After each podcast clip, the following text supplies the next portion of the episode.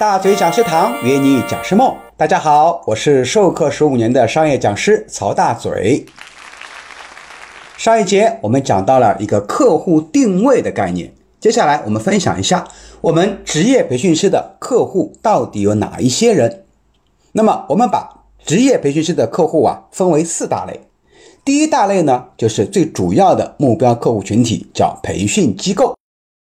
通常这些培训机构呢，注册的公司名字为某某管理咨询公司或某某管理顾问有限公司。那无论它叫什么吧，我们统称为叫培训机构。他们是负责把老师呢卖给客户的，这就好比销售界里面的渠道类客户，也叫经销商。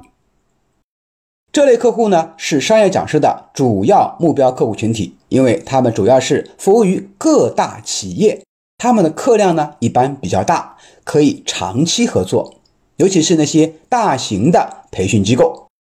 而且他们帮讲师呢把客户开发、客户维护以及课前调研，然后呢课程实施、教师的安排、学员通知，然后助教安排、主持、课后服务等，通通工作全部给做掉了。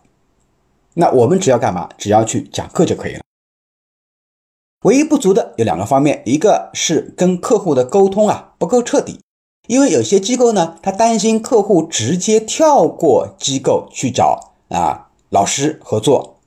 而会防止客户直接跟讲师沟通，结果造成了信息传达的失误和失准。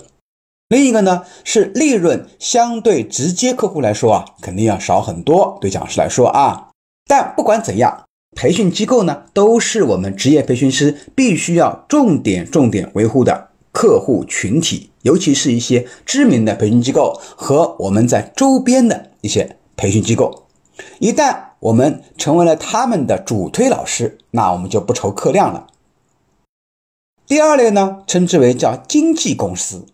经纪公司呢也叫讲师经纪，他们主要是负责把培训师呢推荐给各大培训机构的。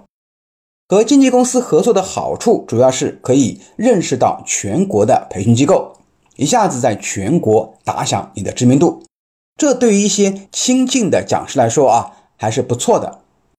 需要注意的是，有些经纪公司啊是需要签独家合作协议的。一旦签署了独家协议呢，讲师就没办法自己再去找培训机构或与直接客户签约。必须通过讲师经济代理合作，与讲师经济合作的劣势呢也很明显。首先是沟通不畅，